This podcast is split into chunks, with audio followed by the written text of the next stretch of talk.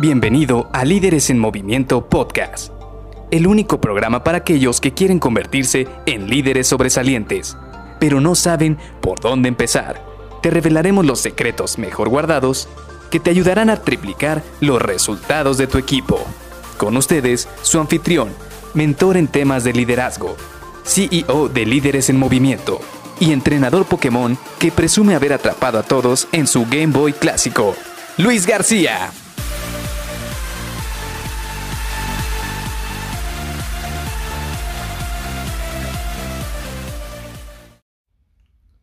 ¿Un líder tiene que ser influyente o manipulador? Hola, ¿qué tal? Soy Luis García y te doy la bienvenida a Líderes en Movimiento Podcast. Esta semana vamos a iniciar con un tema que me fascina bastante y es uno de los temas que aplica no solamente para liderazgo, sino también para cuando tienes personas a tu alrededor e incluso, debo decir, que para las personas que están en el área de ventas o el área de marketing, son personas que utilizan mucho estos términos o incluso estas, eh, estas habilidades que se pueden tener para poder negociar e influir en otras personas. E iniciaba con esta pregunta un poco complicada y un poco hasta cierto punto tétrica, porque muchas veces la gente allá afuera piensa que los líderes o los jefes tienen que ser gente manipuladora, gente que tiene que, que va a incidir en otras personas para que hagan lo que ellos quieren. Sin embargo, yo lo que veo o yo lo que creo desde mi forma personal es que un líder debe ser influyente, tiene que tener estabilidad de poder influir en las personas para que ellos también se vuelvan parte de esa visión que el líder tiene.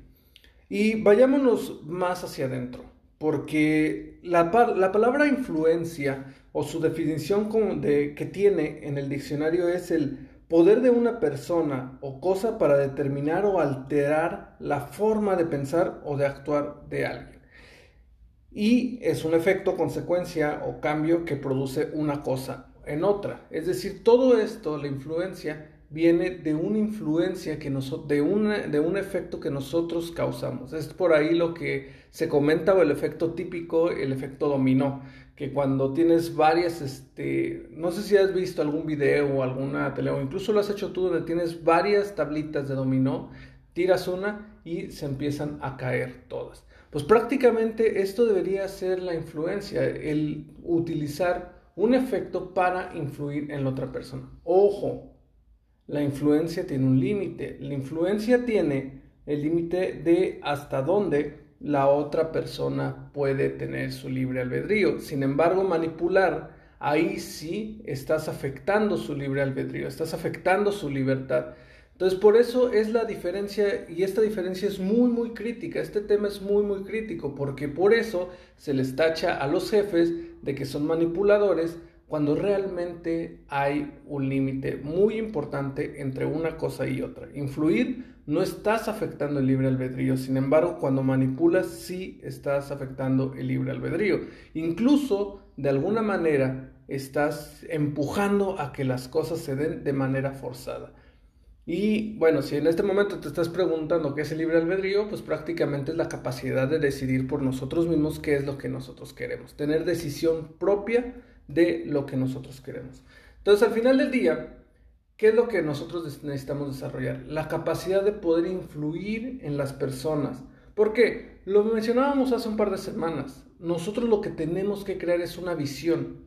Y esta visión que sea sólida o que sabemos hacia dónde queremos ir, tenemos que volver parte a los miembros de nuestro equipo, a nuestros colaboradores de esta visión. Porque si no, de nada va a servir tener una visión si nadie la va a cumplir. Al final del día se va a convertir en un papel bonito, en un papel gigante o en un este, logo gigante en la empresa y nadie de la empresa va a querer cumplir con esa visión. ¿Por qué? Porque no se pone en la playera. Y no se pone en la playera porque no le ven razón a esa visión o no ven una razón real para volverse parte de esa visión. Y esto es un tema esencial e importante. Porque en la medida de que tú puedas dominar las habilidades de influencia, vas a poder ser capaz de que tus colaboradores puedan también ponerse la camiseta en esa visión que tú tienes definida. Me voy a basar en los términos que desarrolla Robert Cialdini en su libro de Influence o de influencia. Estos términos están prácticamente ya validados por científicamente y cuando los vayamos platicando vas a darte cuenta que incluso los encuentras allá afuera en anuncios de marketing o tú, tú incluso cuando los empecemos a platicar vas a darte cuenta, ah, mira, yo conozco una persona que utiliza este término y lo utiliza muy bien. Y te vas a dar cuenta que sí, efectivamente son términos que sin forzar a la otra persona ayudan a incentivarla a que tome una decisión o que se vuelva parte de una decisión. Y por eso es muy importante también algo que menciona Robert Cialdini en un libro que se llama Persuasión, donde dice, con un gran poder viene una gran responsabilidad. ¿Por qué?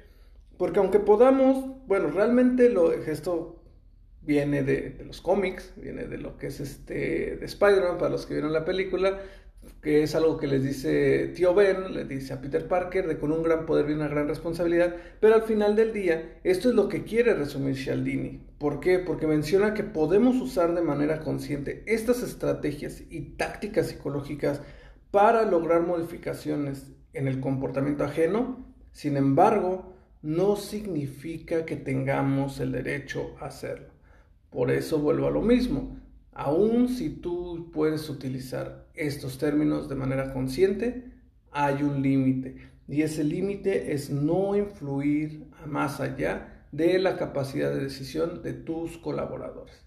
Y bueno, a partir de mañana vamos a empezar a abordar todas estas habilidades, estos temas, estos términos y te espero por aquí el día de mañana para que podamos platicar porque estoy seguro que esto que te voy a revelar esta semana te va a servir no solo en tu vida personal, no solo en tu vida profesional, sino también con las personas que hay alrededor tuyo, ya sea familiares, amigos, etcétera, con todos. Esto te va a servir, ya que te va a permitir incluso, por ejemplo, poder convencer a otra persona de ahora vamos a tal lugar, pero utilizando estos gatillos de influencia de manera consciente y que ayuda a, ayuda a las otras personas también a hacerse parte de esa visión que tú tienes o de ese objetivo que tú tienes. ¿Sale? Entonces nos vemos el día de mañana. Bye bye.